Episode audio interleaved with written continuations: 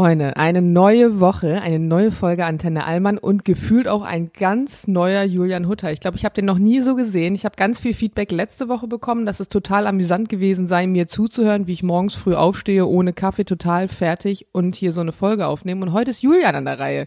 Julian sieht wirklich aus wie so ein durchgerupftes Vogelnest. Fühlt sich Ja. auch so.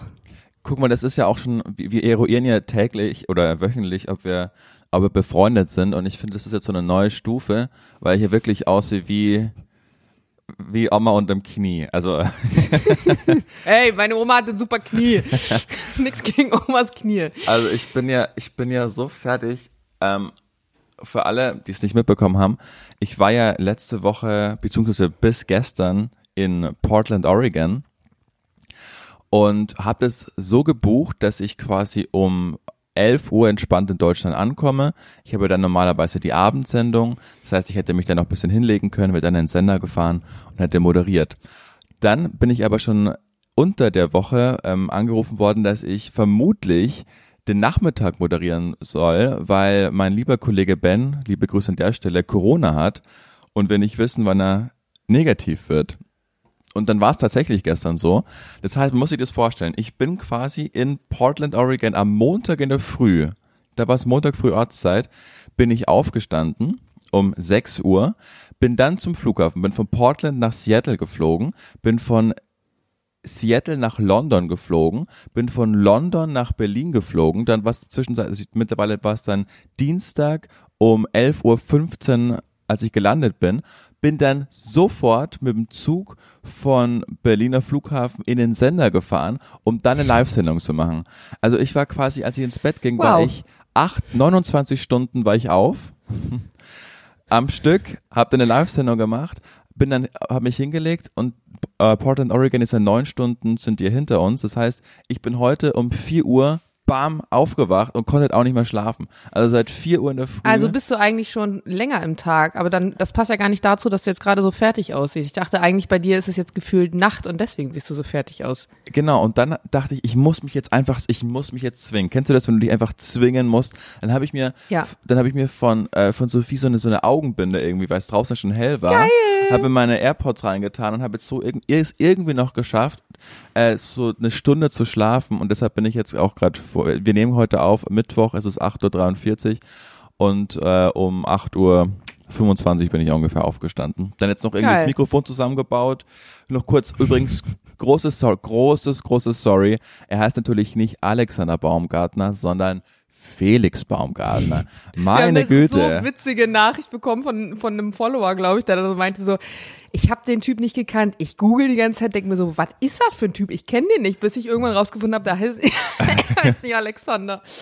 War mein Highlight auf jeden Alexander Baumgartner war nämlich ein ähm, Schulkollege in der sechsten Klasse. Aber ähm, Felix Baumgartner, genau, ich habe richtig viele Nachrichten bekommen, auch so bestürzte Nachrichten, dass ich, du darfst nicht scheiß Österreicher sagen. Leute, wenn ich das sage, dann ist es ja nicht, ich liebe ja Österreich. Ich bin ja quasi, als Bayer bin ich ja quasi Österreicher.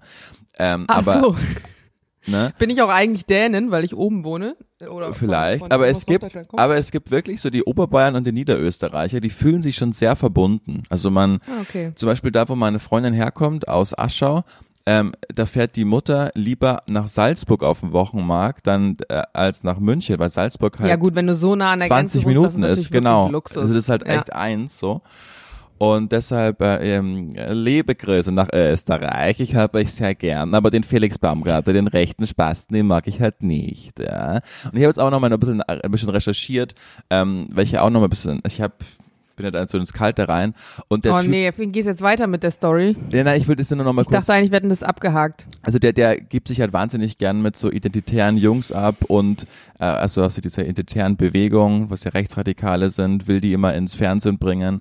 Ähm, sagt, man bräuchte eigentlich, er ist gegen die Demokratie, man bräuchte eigentlich eine, und jetzt zitiere ich, eine geführte Diktatur, wo ich denke, oh, Österreich und Diktatur hat die Weltgeschichte vielleicht gezeigt, dass das nicht immer die allerbeste Idee ist. Ähm, will jetzt auch gar nicht so ins, ins Detail gehen. Aber ähm, ja, liebe Grüße an der Stelle, Felix Baumgartner, nicht Alex Baumgartner. So, jetzt habe ich viel Ich gequatscht, wollte Jana, wie geht's dir? Auf, auf eine Frage zurück. Ich, nee, ich wollte eigentlich kurz noch darauf zurück. Ähm, du hast nämlich eigentlich mit der Story, wie du jetzt praktisch wieder zurück in Good Old Berlin bist, schon äh, ein bisschen eine Frage vorgegriffen. Und zwar die Frage diese Woche, Frage an Moderator. Wie regelt ihr das denn in solchen Fällen? Du hast ja normalerweise bei Energy eine Abendsendung. Die moderierst du jeden Abend, die bereitest du vor, da hast du Themen, auf die du dich irgendwie einstellst. Dann ist es jetzt aber so gewesen, da solltest du auf einmal eine Mittagssendung machen und du kamst auch noch aus dem Urlaub, du hattest keine Zeit, was vorzubereiten und sie war auch noch live. Wie funktioniert das?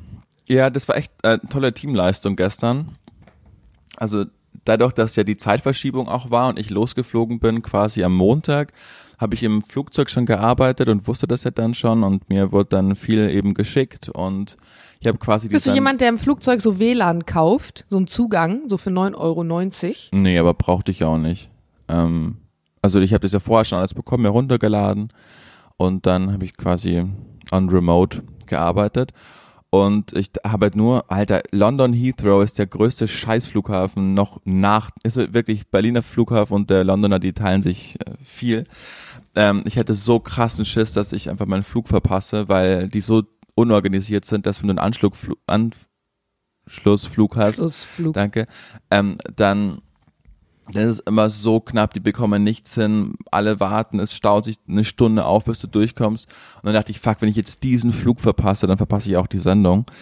Ähm, aber zum Glück hat, hat alles geklappt. Und dann. Wie wäre das ja, in so einem Fall, wenn du die Sendung dann verpasst hättest?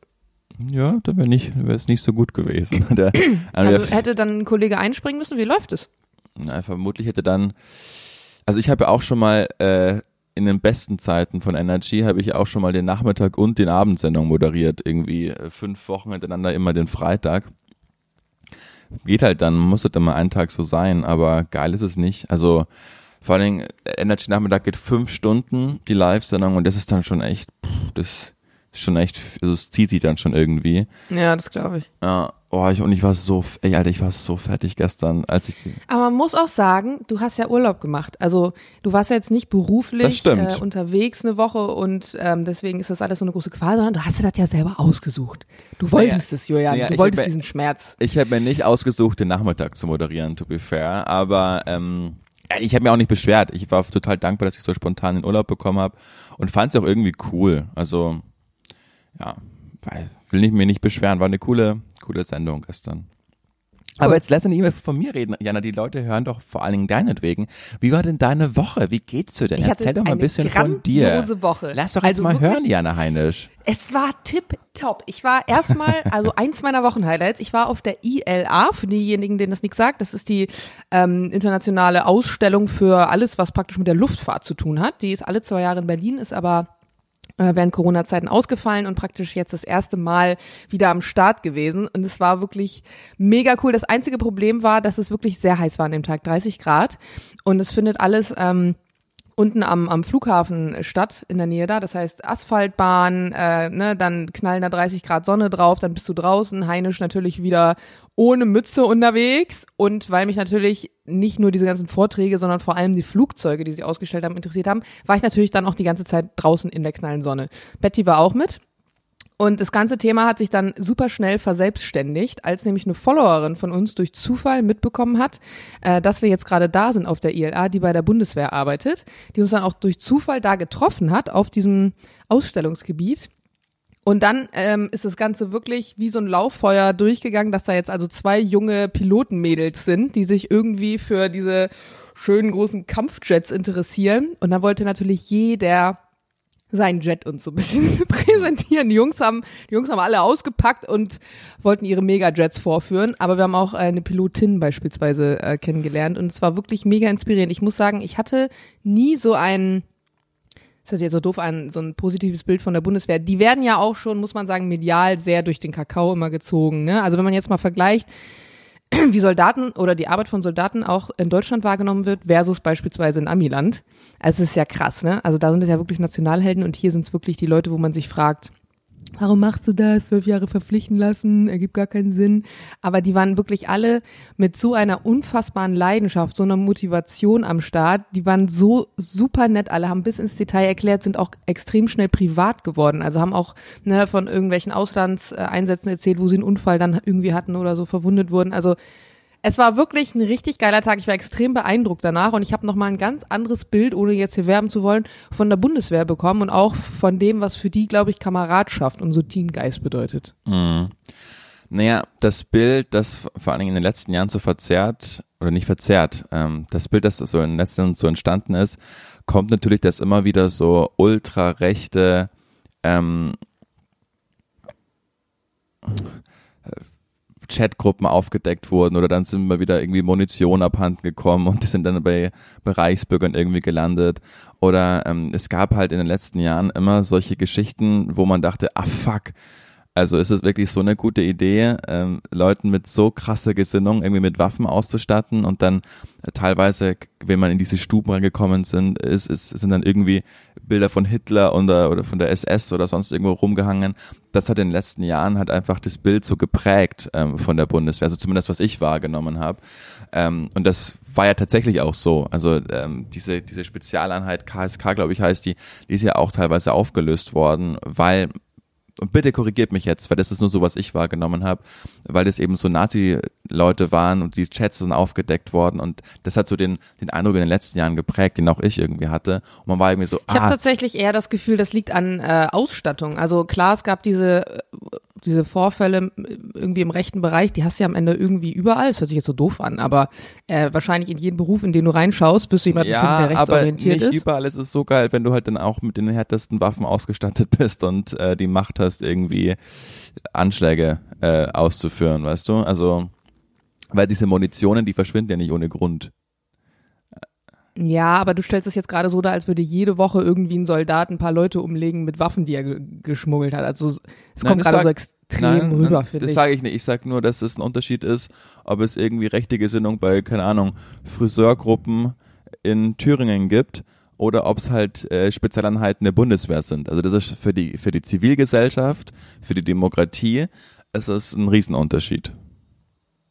Das stimmt, aber ich glaube, am Ende des Tages ist es fast schon egal, wer so extrem rechts ist, dass er sich Waffen beschafft, weil dann wird sich auch ein Friseur aus Thüringen, wenn er wirklich das so sehr innerlich fühlt, dass er der Meinung ist, er muss jetzt Leute umlegen. Ne? Du hast es selber gesehen hier, der Anschlag, den wir in Berlin hatten, da wurde in die Gruppe reingefahren. Also wer am Ende was machen will, wird auch so an eine Waffe kommen, glaube ich, ob er jetzt bei der Bundeswehr ist oder nicht. Aber ich verstehe, was du meinst, dass es natürlich das Bild anders prägt, wenn es jemand ist, der beruflich sowieso schon irgendwie mit Waffen ja. hantiert und damit zu tun hat.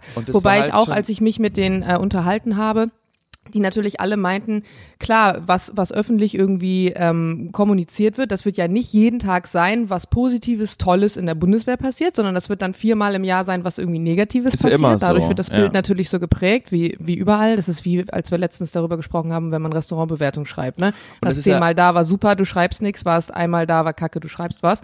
Und sie sagt auch, es ist nicht so, dass jetzt jede Woche irgendjemand hier äh, Scheiße baut und ich kenne persönlich auch niemanden, der irgendwie jetzt sagt, ich bin bei der Bundeswehr, weil ich Waffen so geil finde sondern die meisten äh, sind tatsächlich da, weil sie das, was die Bundeswehr ausmacht, im Sinne von wir holen Leute irgendwo raus, wir unterstützen, wir leisten Aufbauarbeit, ähm, weil das das ist, was sie prägt und was ihnen irgendwie wichtig ist. Das wollte ich auch gar nicht sagen. Ich wollte nur, weil bis gerade du hast ja einleitend gesagt, dass die Bundeswehr in letzter Zeit einfach so ein schlechtes Image hat.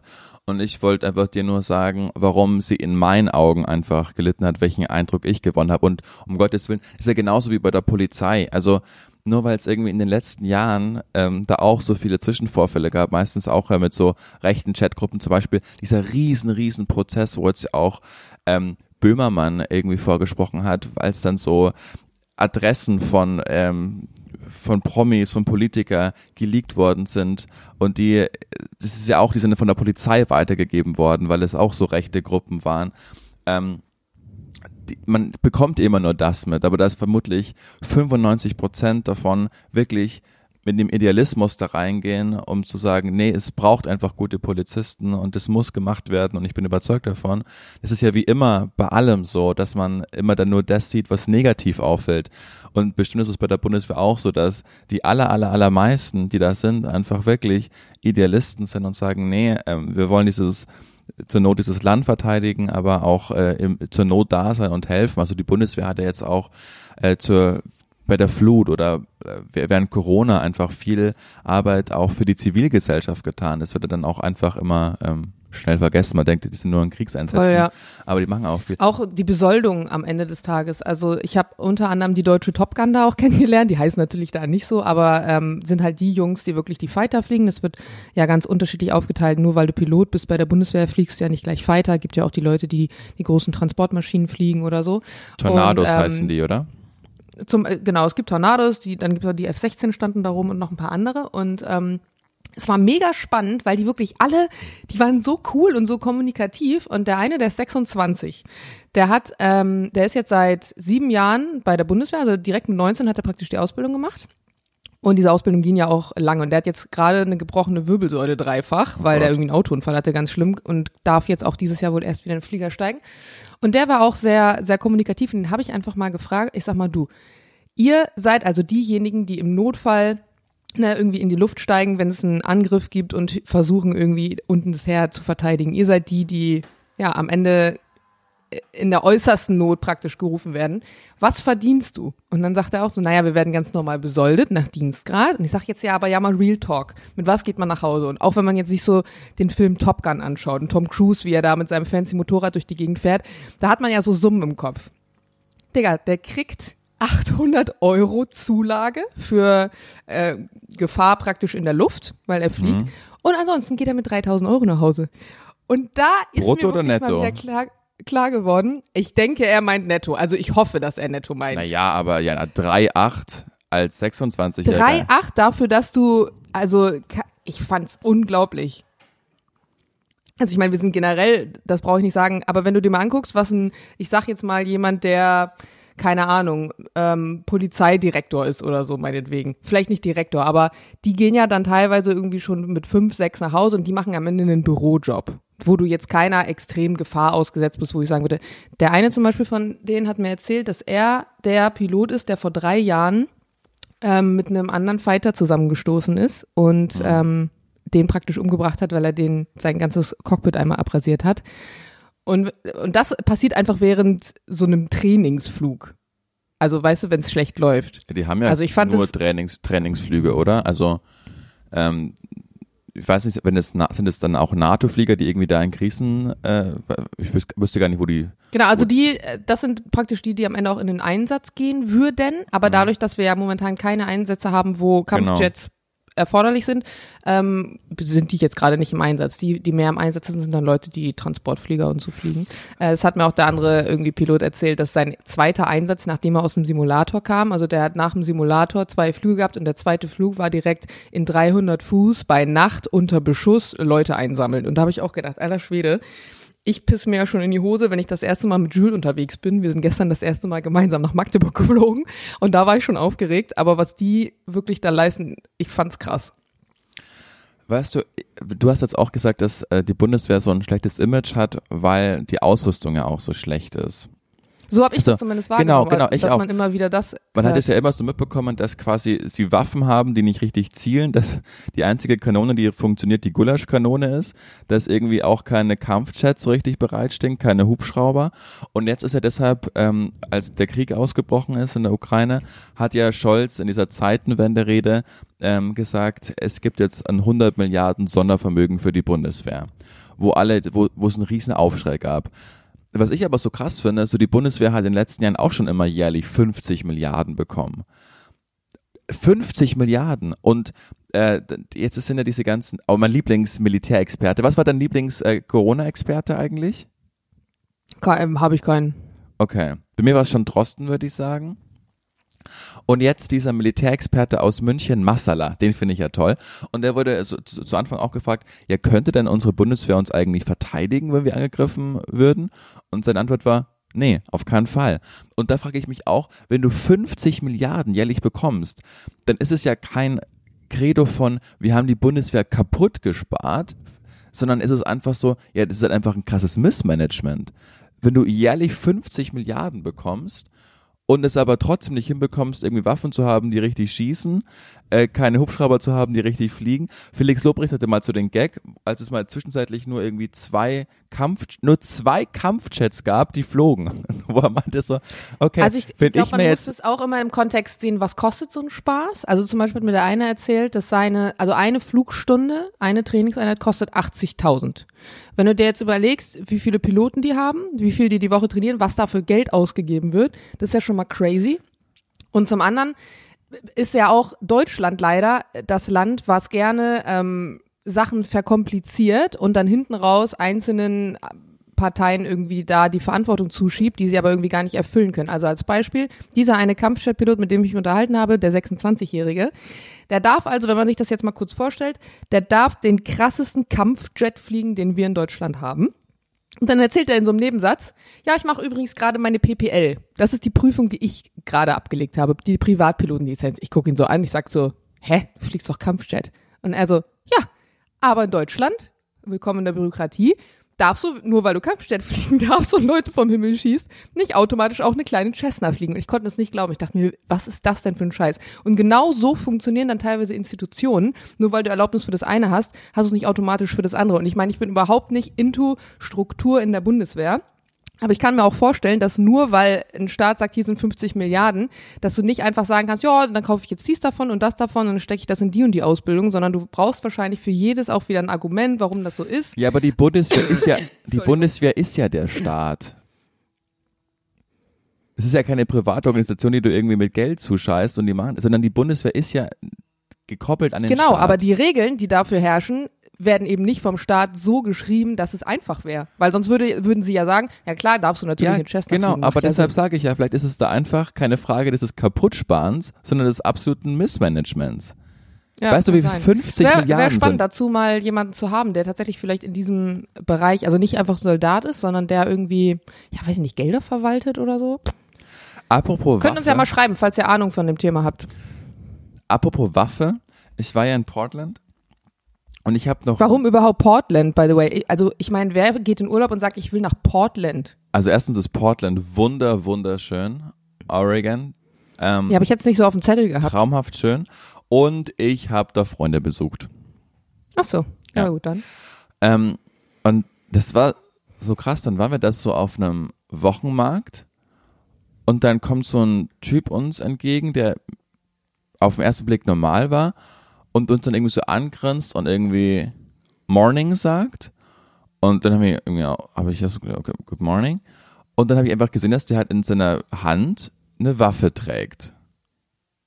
Okay. Und Auf Wochenmarkt. auf dem Wochenmarkt. Und vor allem, wenn du so im Hintergrund hast, dass ja gerade das ganze Land ja total in Aufruhr ist mit diesen, Mhm. äh, ja, ganzen Shooting äh, in, in, auf, in Malls und in Schulen, dann, um jetzt mal Markus Lanz zu zitieren, dann macht das was mit einem. so, wenn du einfach, also, stell dir das vor, du, du läufst in Berlin auf dem Wochenmarkt und dann schaut, sagt ein random Typ zu dir, Guten Morgen, grinst sich an. Also und allein das ist ja schon weird, dass er dich überhaupt anspricht. Genau, das Und kommt dann aber da würdest du öfter ja gleich vor. im Kopf denken, ach so, okay. Ja, das ist tatsächlich öfter so. Also man, man sagt einfach ähm, Hello there.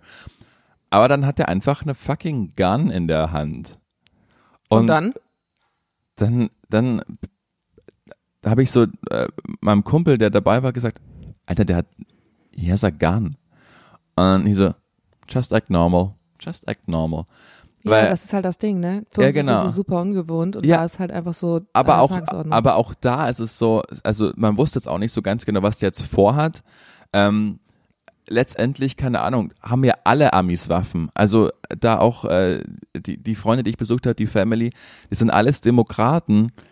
Also die, die äh, Republikaner, Demokraten, sie sind Demokraten. Ähm, also eher total liberal und sind auch für Background-Checks, aber jeder hat eine fucking Waffe im Kofferraum oder präsentieren es genau auf Rangers. Also da gehört die Waffe einfach völlig dazu. Ähm, nur da, weil, aber es gab halt auch so viel Shootings einfach in letzter Zeit. Deren Krankenversicherung ist einfach deren Waffe. Das, was wir hier haben müssen, ist Völlig so absurd. gefühlt. also das, wirklich, das war wirklich, ich Ja. habe da echt so einen richtigen, richtig kurzen Moment des Herz und Herzstillstands irgendwie gehabt. Ich so, Fuck, Ja. Alter. Und dann ist der, war der hinter uns und hier wird echt und dann just act normal. Weil du weißt ja nicht, was er vorhat. So, wenn der irgendwie wirklich dich shooten will äh, und du bist jetzt gerade irgendwie auf seiner Abschlussliste und du läufst dann noch weg, vielleicht geht er dann absichtlich. Das, sind, das sind so Gedankengänge, die ich in meinem Leben zum allerersten Mal einfach hatte. Und das ist aber so, das ist einfach völlig normal. Also ich war wirklich der Einzige, den das so offensichtlich gestört hat, dass der Typ eine Waffe Mhm. hinter mir in der Hand Strange. hat. Das ist echt strange. Ja. Aber ich habe mich das letztens schon gefragt, als mm, kurz bevor, also nachdem der Shoot jetzt war in der Schule und es wieder diskutiert wurde und dann ja eigentlich nichts passiert ist, was irgendwie Änderungen oder Anpassungen von Waffengesetzen angeht, außer dass die jetzt Dollar kontrollieren bei Leuten unter 21, aber so what, habe ich mich gefragt, warum die das machen. Und ganz ehrlich, ich kann mir auch vorstellen, wenn die jetzt das Waffengesetz verändern oder sagen würden, jetzt mal ganz radikal, keiner darf mehr eine Waffe tragen.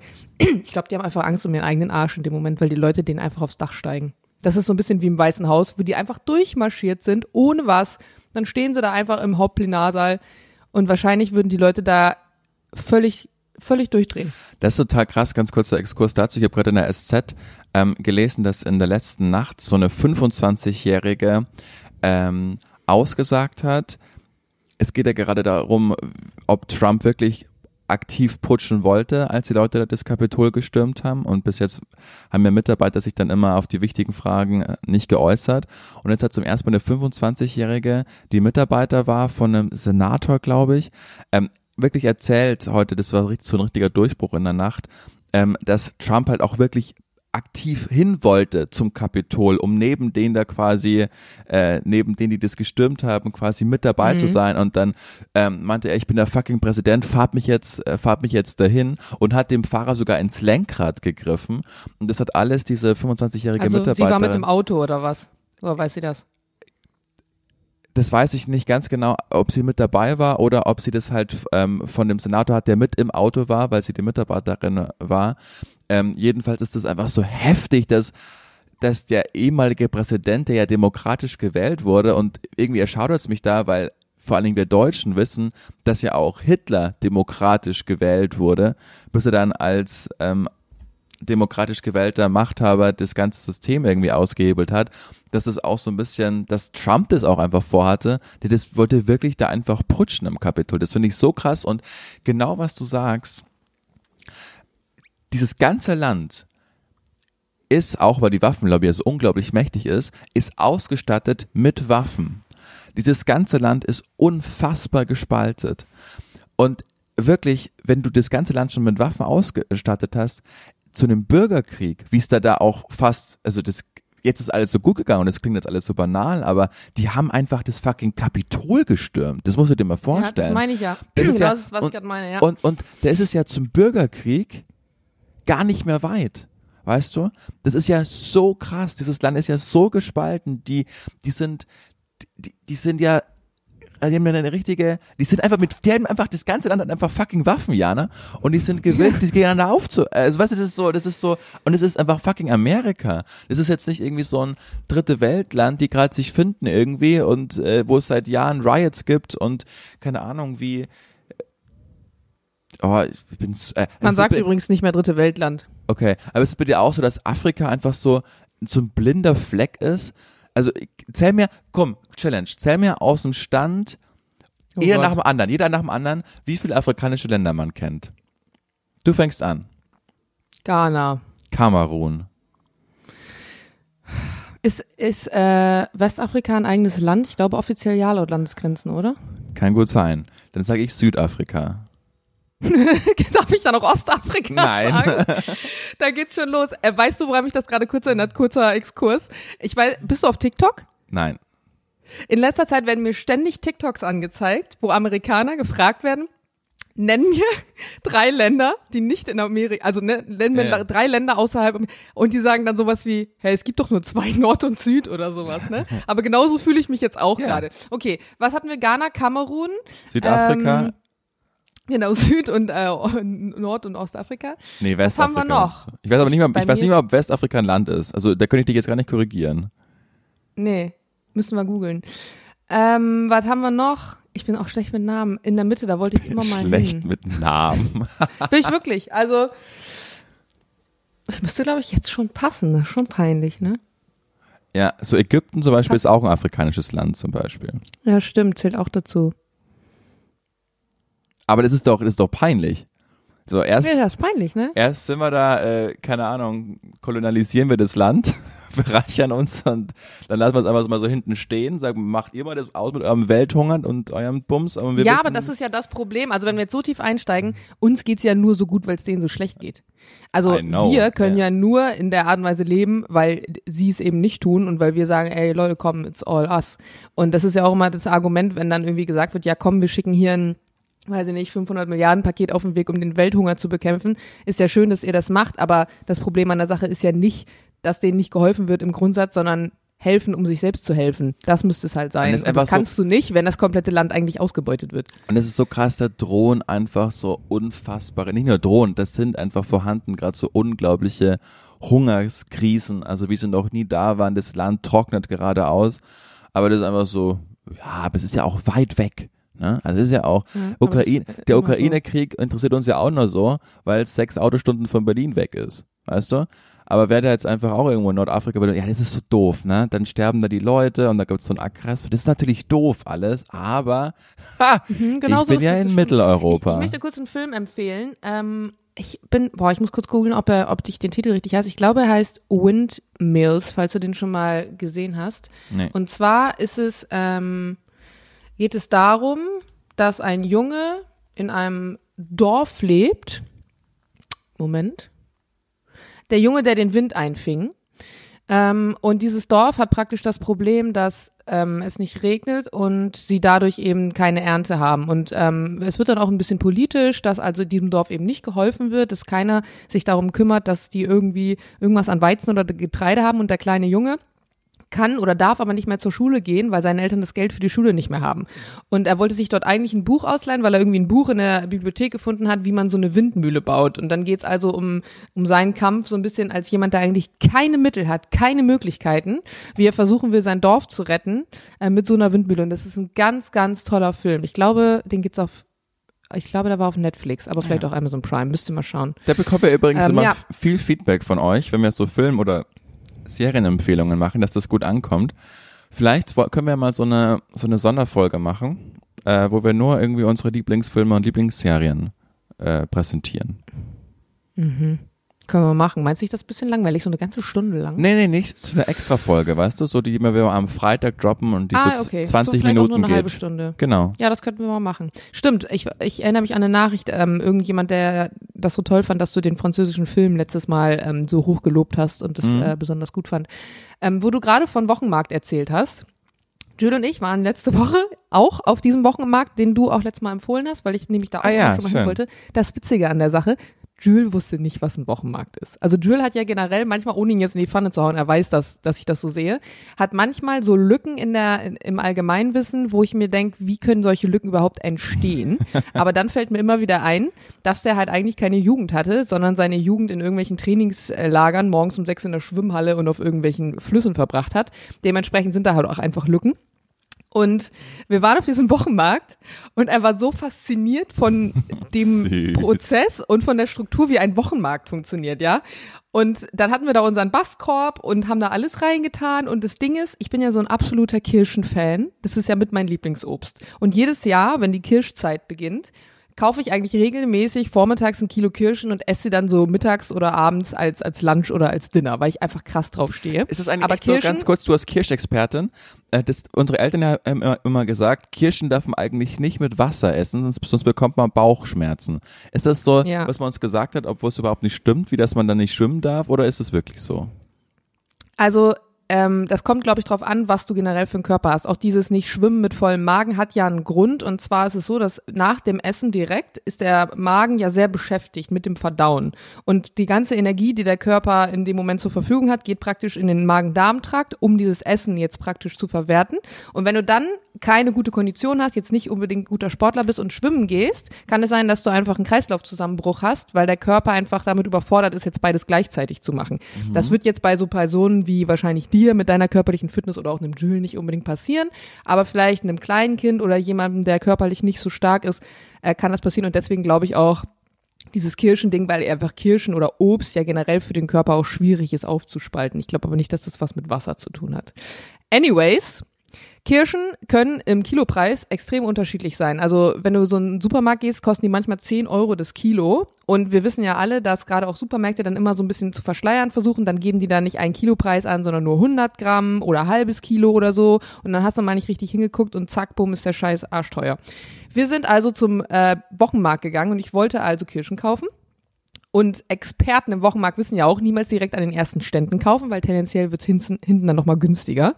Das ist ja eigentlich überall so. Habe ich also auch nicht gemacht. Wir sind also immer an so Obststätten vorbeigegangen. Ich habe geguckt, was kosten die äh, Kirschen hier so? Ah, fünf Euro das Kilo, vier Euro das Kilo. Naja, ich warte nochmal bis zum Ende, vielleicht kriege ich noch einen Schnapper.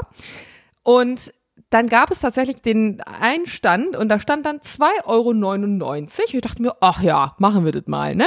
Hab mir ein Kilo einpacken lassen und habe es auch schon sofort wieder bereut, weil es war dann nämlich 2,99 Euro der 500 Gramm Preis. Ich habe nicht richtig hm. aufs Schild geguckt, weil ich also den ganzen Tag nur damit beschäftigt war, Preise zu vergleichen.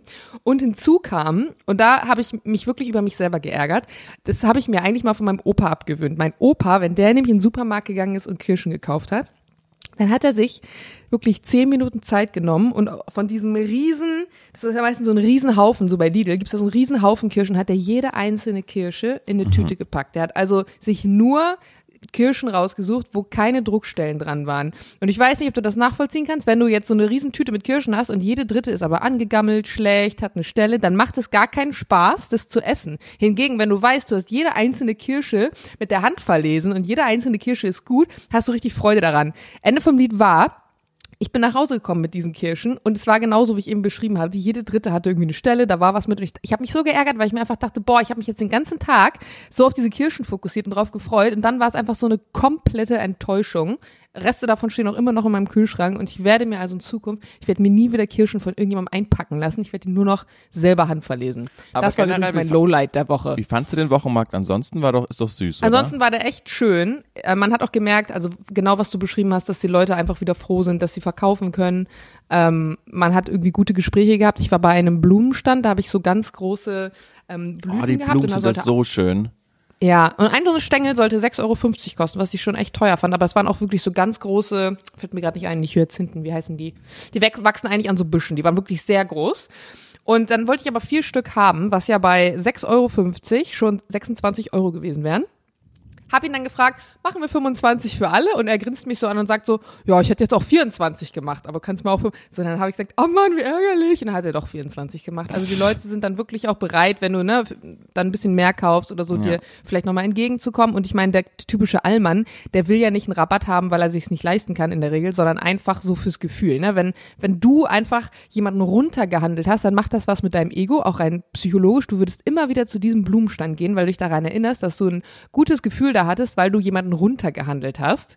Und der weiß das, dass es genauso funktioniert und sagt vielleicht, ah, ich mache die Blumen extra 6,50 Euro, obwohl ich sie eigentlich für 6 Euro verkaufen würde. Ist übrigens auch so bei guten Restaurants, wenn die dann hinterher nochmal sagen, komm, wollt ihr ein Cappuccino aufs Haus? Ja.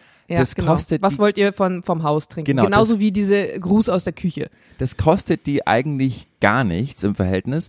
Und du denkst aber immer, ach, die sind da so nett, da gehe ich das nächste Mal wieder hin. Da habe ich den Cappuccino bekommen. Voll. Das ist so gutes Voll. Marketing von denen.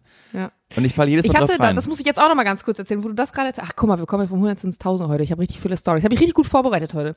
Ich war äh, in einem veganen Restaurant hier in Berlin die machen auch super Essen. Es ist das Försters. Ich weiß nicht, dass du das kennst, das ist ein Prenzlauer Berg.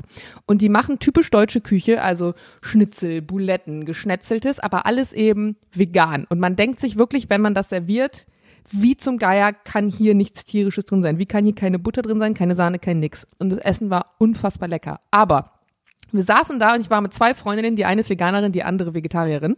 Und die haben wirklich extrem viel Ahnung. Also nicht nur wie ich, die irgendwie Soja, Seitan und noch ein paar andere Sachen kennen, sondern die sind wirklich komplett into it. Und dann fragt die eine, aus welchem Produkt denn, weil sie hat Heringssalat bestellt, das natürlich kein Hering war. Und dann fragt man sich ja schon, was ist jetzt dieses Hering? Woraus besteht es? Und die Kellnerin konnte das nicht sagen. Die war so, ja, ähm, weiß ich jetzt gerade auch nicht so. Und dann würdest du ja normalerweise als Kellnerin anbieten, ja, ich frage mal eben in der Küche nach. Hat sie aber nicht, sondern sie war dann so, ja, es könnte dies sein, es könnte das sein. Und dann meine Freundin so, ja, ist es vielleicht, ich habe keine Ahnung, was sie da gesagt hat, äh, Auberginen, Zucchini sowieso. Und sie so, ja, vielleicht. Ich dachte mir so, hä? Dann biete doch an, ich gehe jetzt in die Küche und frage nach, um dir das zu sagen. Weil gerade in so einem veganen Restaurant, wo ja auch Dinge sehr speziell sind auf eine gewisse Weise, würdest du das ja schon erwarten. Naja, dann hat sie gesagt, ob sie mal nachfragen kann, hat sie dann auch gemacht. Und dann hatte meine andere Freundin, da war nämlich irgendein Produkt mit Ei, was ja auch natürlich nicht vegan ist, deswegen haben sie irgendeinen Eiersatz genommen, haben dann gefragt, was denn dieser Eiersatz ist. Das gleiche nochmal in grün, wusste sie auch nicht.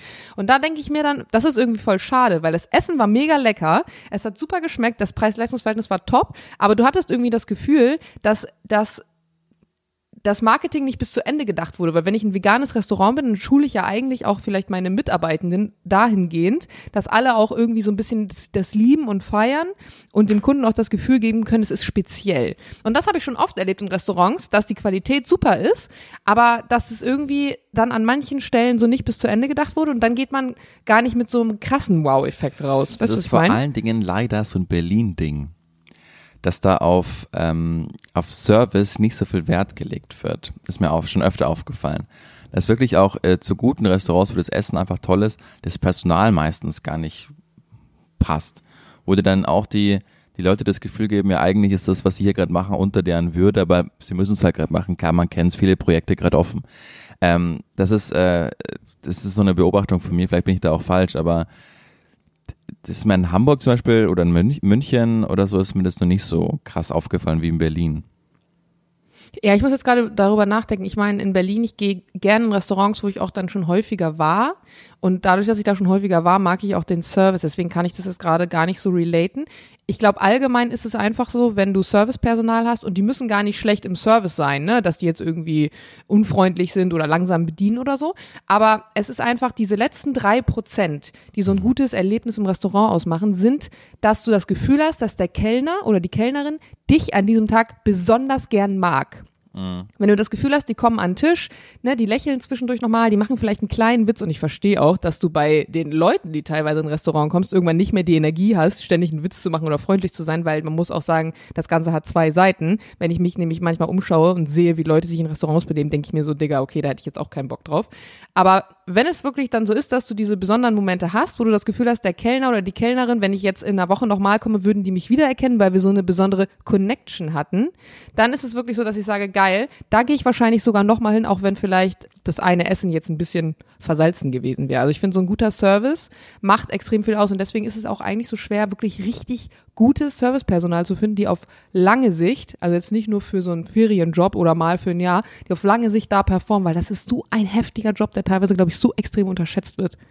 Ich habe ihn ja gemacht. Ich weiß, dass der echt ein Knochenjob ist. Ähm, aber kennst du noch so, kennst du so Menschen, die sagen, ja, ich bin vegetarisch ähm, und dann aber trotzdem, also zum Beispiel die Mutter meiner Freundin, die sagt immer, sie isst kein Fleisch. Und dann sehe ich sie aber, wenn ich mal, wenn wir mal da sind, dann isst die immer äh, ihren, Serra ihren Serrano-Schinken auf ihrem Brötchen. und ich, aber, äh? Ja, das ist ja kein Fleisch. Naja, dann ist sie ja Flexitarier so ein bisschen. Was sie meint, Nein, ist wahrscheinlich, ich achte schon generell auf meinen Konsum, aber ich nehme mir trotzdem Freiheit. Nein, in ihren Augen ist einfach Schinken kein Fleisch. Ja, okay, dann ist sie halt einfach nicht clever. Also es ist so eine, es ist ja, nur Schinken. Oder Leute, die sagen, ja klar, äh, versuche auf Fleisch zu, zu verzichten, außer natürlich auf Hühnchen, klar. Also so. Aber das ist auch so ein typisches Oma-Ding, ähm, was man auch immer, das ist auch so TikToks, ne? Wenn du dann zur Oma sagst, so Oma, ich bin jetzt vegetarisch, was heißt das? Ja, ich esse kein Fleisch mehr. Was, kein Fleisch? Warte, was isst du dann? Dann kocht die Oma, lässt ja. das Fleisch, das Stück Fleisch weg, aber die Suppe ist voll mit Speckwürfeln. Ja, oder zum ist Beispiel. Halt, aber oder ist, genau, aber ist ja nur Hühnchen, ist ja kein Fleisch. Ja, so, ja, ja. Also Fleisch ja. ist dann für die meisten, so in der alten Generation hat man manchmal das Gefühl, einfach so ein Steak. Oder nur Rinder, ein Stück Steak ist Fleisch. genau. Das ist wirklich. Ich habe letztens übrigens erfahren, dass Feta nicht vegetarisch ist. Da ist Lab drin. Das ist aus dem Magen, glaube ich, wenn mich nicht alles äh, täuscht. nicht Ziegen. sagen. ja. ja, na. Also alle Vegetarier habe ich jetzt gerade mal kurzes Choice, tut mir leid. Ähm, aber äh, vielleicht kurz noch als Überleitung zu meinem Brr-Moment der Woche. Willst du ihn kurz ankündigen? Der Brr-Moment der Woche präsentiert von Jana Heinisch. Und zwar hat dieser Brüllmoment tatsächlich auch in diesem veganen Restaurant stattgefunden. Da ging es nämlich irgendwie um den Inhaltsstoff vom Dessert. Wir hatten nämlich so ein Parfait bestellt, was ja wie so ein, wie so ein kaltes Eis so ein bisschen ist. Und wir haben uns halt dann gefragt, was da wohl drin ist, auch weil es geschmacklich wirklich extrem nah an Vanilleeis war. Und dann sagt meine eine Freundin so, ähm, naja, irgendwas als Sahne, Sahniges, also irgendein Sahneersatz.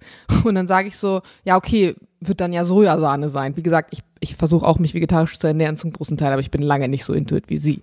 Und sie guckt mich so an, sie so, nee, Sojasahne ist es nicht. Und ich dann so, hä, ja, was denn sonst? Weil in meinem beschränkten Universum gab es in dem Soja. Moment keine andere Alternative. Und äh, der zweite Moment war übrigens, dass ich vorhin, als ich das aufgeschrieben habe, hier in meiner Übersicht Soja mit Y geschrieben habe. Warum auch immer. Anyways, sie meinte dann, naja, es können ja auch Kokossahne oder Mandelsahne oder äh, was weiß ich, was sie da noch alles aufgezählt hat. Und in dem Moment dachte ich mir so, ey, es gibt einfach so fucking viele Möglichkeiten. Warum zum Geier machen wir Sahne aus der Muttermilch eines anderen Säugetiers, was davon, dazu eigentlich bestimmt ist, ihr Kind zu ernähren? Also Deshalb je ich dir, öfter glaub ich ich, mir in das Folge- versuche vor Augen zu halten. Deshalb ich dir in Folge 2 versucht klarzumachen. Kann jeder nachhören. Und dann hast du mich so abgeschmettert, weil du meinst so, naja, aber du isst ja auch Fleisch. Also du isst die ja auch. Ja. Also, genau. Ich, äh, tue ich ja auch. Ja, ja. Aber also es geht mir eher darum, dass man oftmals doch den Blick für, für die Sachen verliert, die wir irgendwie machen, die irgendwie crazy sind. Ne? Das ist Genauso total wie du absurd. Rasierklingen tierische Produkte hast oder so. so Kühe, den, den, die werden ja so quasi behandelt, dass denen immer suggeriert wird, sie seien gerade schwanger. Deswegen geben die ja Milch. Also, das heißt, wir suggerieren Kühen, wie auch immer das geht, I don't know, dass sie gerade schwanger sind, deshalb geben sie Milch. Naja, das tust du ja mit der Antibabypille auch.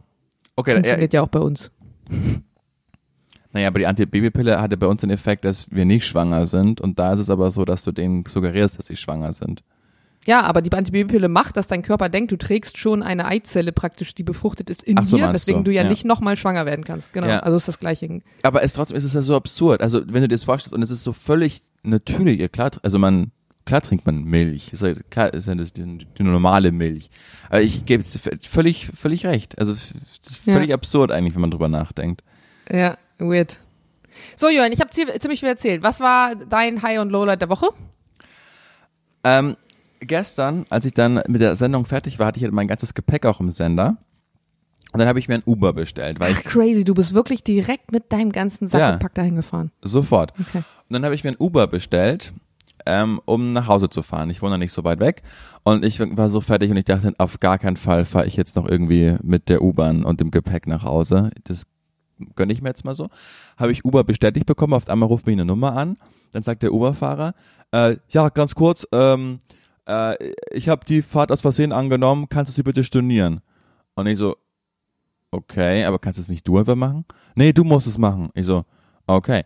Dann habe ich äh, versucht Ja, zu dann zahlst du Geld, ne? stornieren, dann, ja, sind Sie sicher, Sie müssten 5 Euro zahlen. Und da habe ich ihn nochmal angerufen und meinte, Digga, ich zahle doch jetzt keine 5 Euro, wenn du mich nicht fahren willst. Ähm, nee, nee, musst du nicht zahlen. Ich verspreche dir, Bruder, musst du nicht zahlen. Ich, erstatte dir zurück. Und ich so, kannst du mich bitte jetzt eigentlich einfach fahren und das stornieren? Äh, Nein, es geht nicht, du musst machen.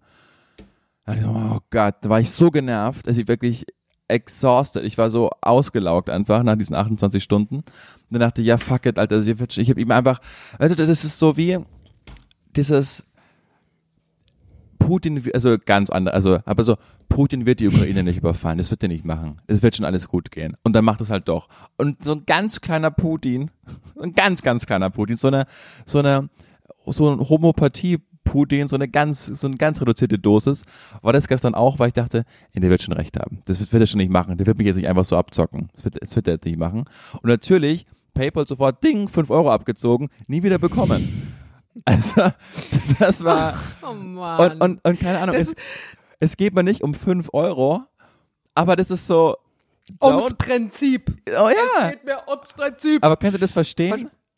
Also, Ja, die kann's 5 Euro hätte ich lieber irgendjemand gespendet oder so, aber. Und ich hätte es genauso gemacht wie du. Ich hätte den sogar noch nie, nicht nochmal sogar angerufen. Ich hätte wahrscheinlich einfach auf Stornieren geklickt und die 5 Euro bezahlt. Weil was das angeht, bin ich dann tatsächlich so, ich will Leuten dann nicht so krass auf den Sack gehen. Auch wenn es wahrscheinlich gar nicht mein, mein Fail in dem Moment gewesen Überhaupt wär, ist ja nicht aber- dein Fehler. Das war sein, sein Ja, aber Fehler. irgendwie, ja, ja. Nein, und die 5 Euro, die, die, die nerven mich richtig. Also, Aber könntest du das nicht in der Uber-App, ähm, mit Sicherheit, wenn du dich da ein paar Mal durchklickst, also man könnte, das ist ja das Problem, es sind ja 5 Euro. Man könnte da jetzt hinterher rennen, wegen diesen 5 Euro, bei Uber anrufen, sich in die Kundenhotline hängen. Die Frage ist am Ende, hänge ich dann jetzt für zwei Stunden in der Uber-Hotline, muss noch eine E-Mail schreiben Eben. an das Beschwerdedings für Natürlich 5 mach Euro? Wahrscheinlich nicht. Ja, und wie oft passiert das am Tag? Wie oft ma- ne? Wie viel Kohle machen die wohl einfach nur mit stornierten Fahrten? Das würde mich mal interessieren. Und ich kann ihn jetzt gar nicht negativ bewerten, weil der hat mich ja gar nicht gefahren. Also ich kann ja nur Leute Ja, bewerten. Oh, stimmt. und das nervt mich so arg. Ich habe mich, ihr habt mir immer so viel äh, eingebildet darauf. Ich bin ja sehr oft der Uber-Fahrer, dass ich gerade fünf Sterne einfach immer hatte. Ich hatte immer 5,0 Sterne. Und jetzt habe ich einfach, also letzte Woche habe ich mal ist geschaut. witzig, dass du überhaupt Sterne hast. Also wie oft geben dir denn Leute Bewertungen? Ne, immer die Fahrer. Das machen die bei, jedem, bei Nee. jeder Fahrt. Doch, die auch. Kannst du auch überspringen. Nee, ich habe einmal, glaube ich, fünf Sterne bekommen, das war's. Also Du ich werde doch nicht. Du musst ja dem Fahrer auch nicht jedes Mal fünf Sterne geben, kannst ja auch überspringen. keine Ahnung, ich, ich weiß ich auch nicht, aber jetzt habe ich auf alle Fälle 4,79 und das regt mich tierisch auf. Der innere Monk in mir findet das einfach scheiße. Dich muss also jemand einmal schlecht bewertet haben, Julian. Was hast du denn da gemacht? Hast du ja, aber, benommen? aber halt mit vier Sternen hat er mich bewertet. Warum? Dann. Weiß ich auch nicht. Ich habe mich mal mit einem Uber-Fahrer ähm, über genau dieses Thema unterhalten, weil er hat mir nämlich erzählt, Uber ist ja eigentlich eine amerikanische Firma, dass du als Fahrer, wenn du nicht fünf Sterne hast, direkt einen Anschiss sozusagen von der, von der Leitung in Amiland so ungefähr kriegst, weil die nicht verstehen, dass die Allmanns so funktionieren, dass sie, wenn sie sagen, ja, der war pünktlich, ähm, das Auto war sauber, aber leider hat er mir nicht äh, einen Pfefferminzbonbon angeboten, deswegen nur vier Sterne. So sind die Deutschen. Und bei den Amis gibt's entweder fünf Sterne, ja, war gut, Null Sterne ist nicht aufgetaucht, ne? Ey. Die, die separieren das nicht so. Und er sagt wirklich, ich habe hier letztens vier Sterne bekommen, weil jemand gesagt hat, ähm, ich hatte Krümel auf dem Rücksitz, so ungefähr. Und ich, mich hat direkt mein Chef angerufen, so ungefähr, was da los war. Aber ganz ehrlich, Uberfahren in Deutschland ist doch einfach wirklich manchmal Pain in the Ass, wenn die dann ihre Musik so unfassbar laut einfach, also vielleicht bin ich jetzt auch einfach der größte Spießer der Welt, aber vor allen Dingen als Corona noch richtig, richtig hoch war, habe ich das immer so genervt, wenn die dann keine Masken getragen haben und nur ich dann und es auch keinen Schutz hinten gab. Die, ganz ehrlich, dieser Uber-Schutz, wo sie dann dieses Plexiglas hinten reingehängt haben, das war eh der größte Witz. Ähm, und manchmal nervt es mich auch wirklich krass, wie die dann so gar keine sich gar nicht benehmen können, einfach dann im Auto rauchen teilweise, was ich da schon in Berlin alles erlebt habe an Uberfahrern. Und jetzt komme ich zu meinem absoluten Highlight der Woche. Das war nämlich eine Uberfahrt in Amerika. So ein 70-jähriger Amerikaner, der uns da abgeholt hat und gefragt hat, how are you doing, guys? Wirklich, der war irgendwie 70 und musste noch irgendwie Uber fahren, was halt einfach anscheinend nicht mehr reicht. Und äh, dann wir so, we're fine, thank you, how you doing? I am incredibly good. I'm every day. Und der war aber, der war so süß und, und der, die Fahrt war ungefähr so 20 Minuten. Dann hat er uns so erzählt sofort, dass, ähm, dass er einmal, er ist Diabetiker und hatte einmal die falsche Einstellung und äh, eine seiner Töchter hat ihn dann irgendwie gefunden und er war schon tot und sie hat ihm eine, eine Spritze dann ins Herz gejagt und äh, my daughter. Gottes Willen. Genau.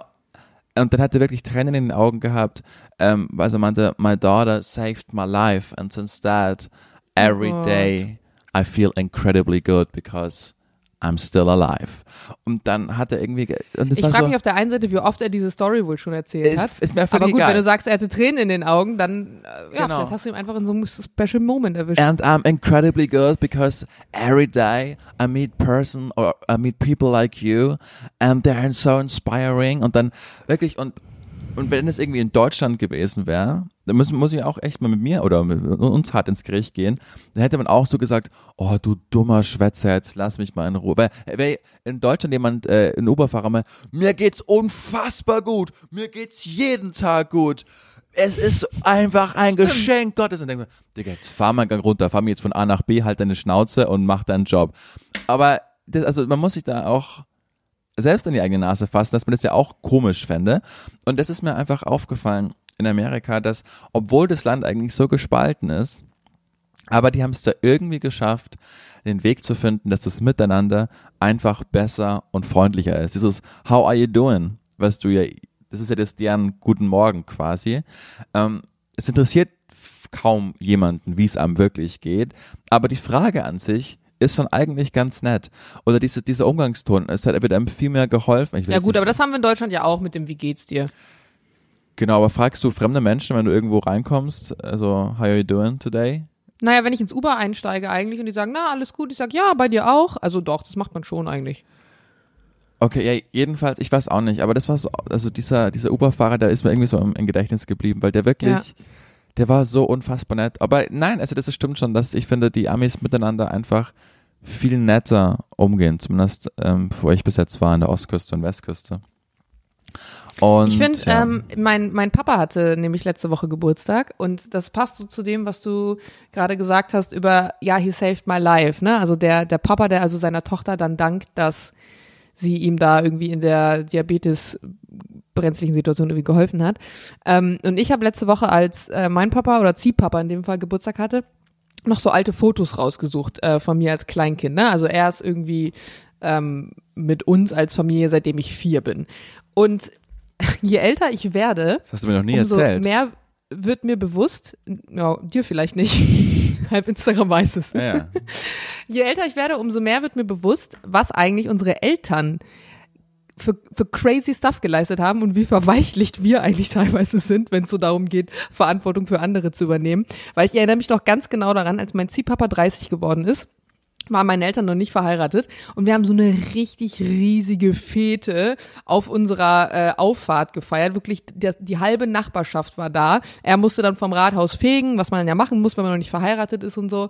Und es war wirklich eskalativ und ich muss da halt so irgendwie vier, fünf gewesen sein. Und wenn ich mir jetzt überlege, dass Jules nächstes Jahr 30 wird und ich damals in, mein, in meiner kindlichen Wahrnehmung die Erwachsenen so als erwachsen glorifiziert habe. Und jetzt überlege, ich bin ja bald schon so alt, beziehungsweise Jules. Das ist total krass, wenn ich mir dann vorstelle, okay, wir hätten jetzt irgendwie ein Kind, was jetzt irgendwie vier, fünf ist und was uns so sieht, wie ich damals meine Eltern wahrgenommen habe. Und auch, ne, also mein Ziehpapa, der ist also in eine, in eine Struktur gekommen, wo es schon ein Kind gab, was nicht sein eigenes Kind ist. Trotzdem ist er morgens um vier, wenn ich vorm Bett stand und der Meinung war, ich muss jetzt morgens um vier Kaufmannsladen spielen, ist er aufgestanden, hat meine Grassuppe gemampft, hat sich das Holzobst in den Mund gesteckt, weil ich jetzt der Meinung war, er muss jetzt, also weißt du, was ich meine? Das ist total krass. Und als Kind, du siehst es so nicht und nimmst es nicht wahr, aber wenn ich jetzt im Nachhinein mal darüber nachdenke, weißt du, ich habe eine Mandeloperation gehabt, der ist ins Krankenhaus gefahren und hat mir da einen Fernseher hingebaut, weil mir so langweilig war. All solche Sachen das wird einem irgendwie doch erst später bewusst. Also so richtig bewusst, meine ich. Ich finde Ja. das echt krass. Finde ich auch. Haben wir auch schon mal drüber geredet, dass man das als Kind ja auch immer so for granted. Natürlich habe ich gerade for granted gesagt, weil ich war gerade sechs Tage in Amerika und ich träume ja, Ja. auch nur noch auf Englisch, ja. Ne? Genau. Ich kann ja gar nicht mehr anders. Dass man das alles so äh, für selbstverständlich genommen hat. Und jetzt denke ich mir, hätte ich Kinder, würde ich das auf gar keinen Fall machen. Also die können dann irgendwie so mitwachsen irgendwie, aber ich fahre doch die nicht irgendwie zum Skispringen ganzen Winter Stimmt, das, irgendwie. das Thema hatten wir genau bei deinem 70 Kilometer weiter weg, auf gar keinen Fall. werde ich- Oder, also, das habe ich mir auch äh, letztens mal so gesprochen mit meiner Freundin. Wenn wir mehr Kinder haben, auf gar keinen Fall kommen die in Urlaub mit. Also die werden dann schön irgendwie Was? den- aber auf gar keinen Fall. Die werden, also meine, meine Taktik wird dann, wenn wir Oh Gott, die irgendwann Kinder Armen. haben sollten, die werden nicht mitgenommen, bis sie 18 sind. Und wenn sie 18 sind, wollen sie eh nicht mehr mit Mama und Papa in Urlaub. Aber auf gar, ich zahle doch da keine, keine Unsummen an Geld dafür, dass sie eh nicht checken, wo sie gerade sind, es eh nicht wertschätzen. Und Mama und Papa haben jetzt mal ein bisschen Urlaub, die wollen sie doch für zu zweit verbringen. Also auf Das gar ist keinen witzig, weil ich Fall. erinnere mich noch an deine Geschichte, als du mir erzählt hast, wie toll der Urlaub mit deinem Vater war und dass du jetzt eigentlich deinem Kind so eine Erinnerung nehmen willst. So, jetzt ist Jana weg. So, jetzt hat Julian gerade kurz aufgelegt, so wie es scheint. Ich weiß Live nicht, ob sein, air. äh, Ruf sie gerade nochmal an. sein Telefon kein Akku mehr hat, oder was? Da ist er wieder. Jetzt Da warst, ist er wieder. Jetzt warst du weg. Da warst du weg. Warte mal, jetzt bist du nämlich nicht in meinem Mikrofon. One second. Ich muss dich mal kurz umstöpseln, was hier los ist. So, wir waren dabei, dass ich dir gerade sagen wollte, dass du deinem Kind die Erinnerung eigentlich äh, nimmst, die du so toll fandst mit deinem Vater, Nein, als da du war von ich- deinem Urlaub erzählt Da hast. war ich ja schon irgendwie Anfang 20. Und das habe ich ja auch gesagt. Wenn sie 18 werden, dürfen sie mit in Urlaub. Also hattest du keine tolle Erinnerung an Urlaube, als du ein Kind warst mit deinen Eltern? Natürlich. Es waren tolle Erfahrungen, aber, ja, aber das, ich habe es ja schon gemacht. Also, Also bist du einfach egoistischer, sagen wir es so, wie es ist. Selbstverständlich. Aber auf gar keinen Fall kommt. Ich, äh, wenn wir, wenn wir, es gibt, es gibt der Haupt, der Haupt äh, Gesichtspunkt, unter dem wir Hotels aussuchen, ist Adults Only. Also wenn da Kinder mit dabei sind, auf gar keinen Fall werden wir da hinfahren. Mich nerven die so Ich sehr. verstehe, dass man sagt, man hat auch mal Bock auf einen Urlaub äh, und da ist jetzt vielleicht nicht gerade Halligalli mit Kindern, aber ich weiß nicht so grundsätzlich. Ich hoffe wirklich, ich höre genug Sarkasmus gerade in deinem Argument. Null. Also wirklich überhaupt 0,0 Sarkasmus. Okay, dann hoffe ich einfach, ihr bekommt nie Kinder. Ja. Aber ne, also stand jetzt, keine Ahnung, dann, dann, mm, dann hast du sie. Aber aktuell höre ich ja auch so viele Horror-Stories und lese so Kolumnen wie in der SZ letztens war irgendwie mein verlorenes Jahr, an dem ich fast gestorben wäre. Ja gut, Äh, ich weiß jetzt auch nicht, ob die SZ so das beste Beratungsliteraturwerk ist, um äh, positiv über die eigenen Kinder. Also weiß Wieso, ich da nicht, war eine Mutter, die so- irgendwie über ihr erstes Jahr mit Kind gesprochen hat und das war vernichtend für Kinder. Ja, das habe ich mir gedacht. Aber Ja. ich meine ganz ehrlich, wenn du dir überlegst, dass wenn du ein Kind bekommst das erste Jahr, ich hab, meine, ich habe es hier live äh, den Flur rüber mitbekommen, als Anton geboren wurde und wir hatten nun wirklich sehr viel Kontakt. Ich finde es auch immer wieder erstaunlich, wenn Paare sehr, sehr schnell Kinder bekommen, ähm, nachdem sie frisch zusammen sind irgendwie. Ähm, gut, in den meisten Fällen funktioniert es danach auch nicht, aber es gibt ja auch Paare, bei denen es funktioniert, muss man sagen. Und das ist einfach krass. Du schläfst nicht, du isst nicht, du pennst nicht, du hast keinen Sex, du hast keinen, du hast keine Partnerschaft mehr, du bist wirklich nur noch als Frau zumindest eine Melkmaschine für dieses Kind und zwischendurch versuchst du einfach zu überleben. Und das erste Jahr ist wirklich, es ist wirklich krass. Aber jetzt, Anton wird jetzt am 9. Juli eins.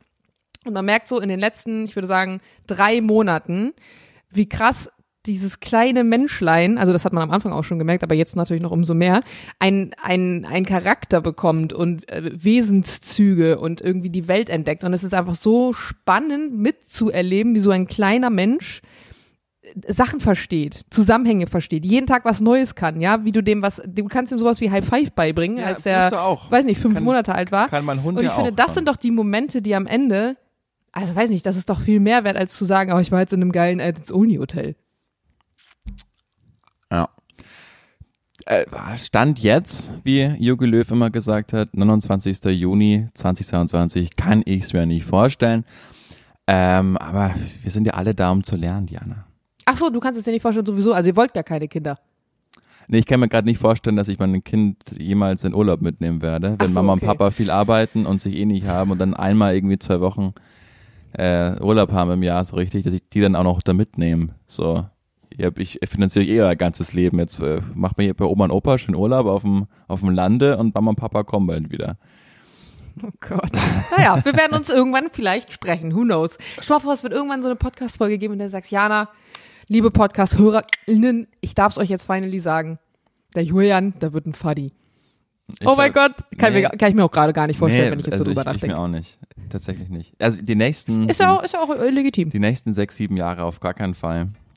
Und dann ist ja auch noch mal Zeit. schauen. Ich bin ja erst 27 Jahre. Du bist 28. Ja. Du bist jetzt so alt, wie meine Mutter war, als sie mich bekommen hat. Ja, guck mal, als meine Mutter hat, hatte mich schon ein paar Jahre. Crazy. Naja, anyways, ähm, Julian, wir sind schon über die Stunde. Ja. Ich habe zwar noch eins, zwei, drei, vier, fünf, sechs Punkte auf meiner Liste. Nee, eigentlich fünf. Aber ich kann mir die auch aufheben für ein anderes Mal. Das machen wir. Ähm, ich habe auch noch viele Punkte, aber das machen wir ein andermal. Ansonsten, Freunde, bei euch, wenn ihr das hört, ist gerade der 30. Juni. Das ist erschreckend, wenn man überlegt, dass die Tage jetzt schon kürzer werden. Genießt, genießt, genießt den Sommer, äh, weil ich glaube, der Herbst wird wieder richtig bescheiden. Und vor allen Dingen in Berlin, äh, wenn dann sechs Monate wieder die pure Tristesse draußen herrscht, dann sehnen wir uns wirklich diese Momente hier herbei. deshalb saugt jetzt auf wie so ein richtig schöner Dyson-Staubsauger. Keine Werbung, ich habe keinen zu Hause. Nee, Dyson ist auch nicht gut. Ach, Jana, Da musst du nämlich den Knopf drücken, wenn du saugst. Anyways. wirklich. Äh, Du sagst auch anyways sehr oft in letzter Zeit. Obwohl die Stimmt, richtigen hat- Amis sagen anyway. Ja. Witzig, ich habe früher mal Anyway gesagt und dann ist mir aufgefallen, dass alle Anyways sagen. Und dann habe ich ein S hinten dran gehängt. Vielleicht sollte ich wieder das zurückbauen. Ja. Es- Du sagst wirklich sehr oft. Wirklich? Mhm. ja. Gut, tschüss jetzt. Mein Gott, ist ja furchtbar hier, dieser Abmod. So, bis bald. Äh, ich will noch eins kurz sagen, Sterne. weil, weil ich drauf ja, genau, sag immer. ähm, ähm, diese Werbung, die ihr immer hört vor dem Podcast, die wird, das fand ich total geil, weil ich unsere Sendung nachgehört habe, in Amerika wird amerikanische Werbung vorgeschalten. Und das fand Geil. ich cool. Dass in jedem Land, wir, Wahnsinn. wir werden ja auch in, in, mit 20 Ländern gehört, dass es da immer äh, landestypische äh, Werbung vorher geschalten wird. Das wusste ich nicht. Das finde ich cool. Finde Insofern, ich auch cool. Ähm, und wir haben keinen Einfluss darauf, wollte ich mal sagen. Also jede Werbung, die ihr hört, äh, die ähm, suchen wir uns nicht aus. Aber gebt uns wieder gerne fünf Sterne, abonniert uns, hört uns, sagt euren Freunden, dass es uns gibt. Wir ziehen durch. Wir haben euch lieb. Diana. Und der Julian. Und der Julian. Tschüss.